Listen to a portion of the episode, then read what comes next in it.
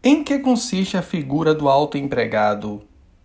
Eu sou Fabiano Veiga e nesse podcast irei analisar o empregado. Destaco que o empregado encontra-se definido no artigo 3 da CLT.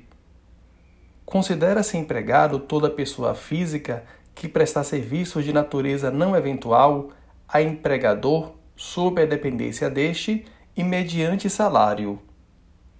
A partir de tal conceito legal, é possível inferir alguns elementos fático-jurídicos da relação de emprego, como labor por pessoa física, com pessoalidade, não eventualidade, sob subordinação e mediante pagamento, ou seja, onerosidade. É importante perceber que é possível se identificar uma diversidade de graus de subordinação na relação de emprego.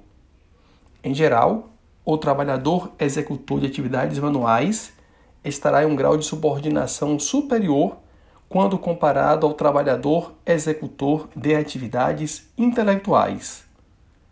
Entretanto, importante observar que, para o parágrafo único do artigo 3 da CLT, não haverá distinções relativas à espécie de emprego e à condição de trabalhador, nem entre o trabalho intelectual, técnico e manual. O autoempregado encontra-se previsto no artigo 62 da CLT, indicando que se referem o artigo 62, inciso 2 da CLT, aos gerentes, assim considerados os recentes de cargo e gestão, aos quais se equiparam para efeito do disposto neste artigo os diretores e chefe de departamento ou filial.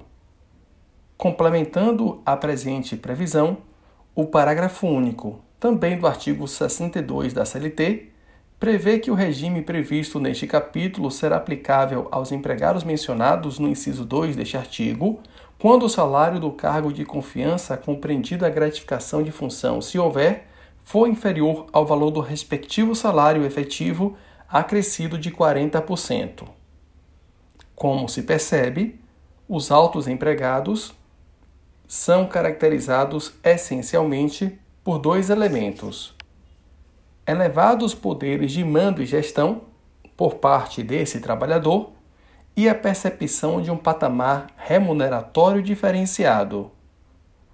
Uma vez configurada a figura do autoempregado, entre outras consequências, há reflexos nos, nos, direitos relacionados à limitação da jornada de trabalho, em face da previsão do artigo 62 da CLT, o trabalhador perde, portanto, direito à percepção a horas extras eventualmente prestadas.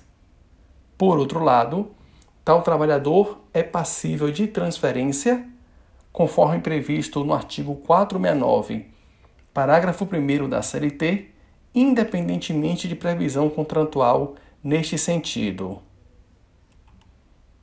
Relevante a figura prevista no artigo 224, parágrafo 2 da CLT, que trata do exercente do cargo de confiança bancária. Quando o trabalhador perceber uma gratificação de função e exercer função de direção, gerência, fiscalização, chefia e equivalente, ou desempenhar outro cargo de confiança, se perceber uma gratificação não inferior a um terço do salário, o trabalhador bancário estará submetido a uma jornada de oito horas diárias e não apenas seis. Outro empregado que merece referência refere-se à figura do empregado doméstico. O empregado doméstico é assim considerado aquele que presta serviços de natureza contínua, subordinada e onerosa e pessoal e de finalidade não lucrativa à pessoa família no âmbito residencial destas, por mais de dois dias por semana. Destaco ainda quanto ao empregado doméstico que é vedada a contratação de menor de 18 anos para o desempenho do labor doméstico, de acordo com a Convenção número 182 da Organização Internacional do Trabalho.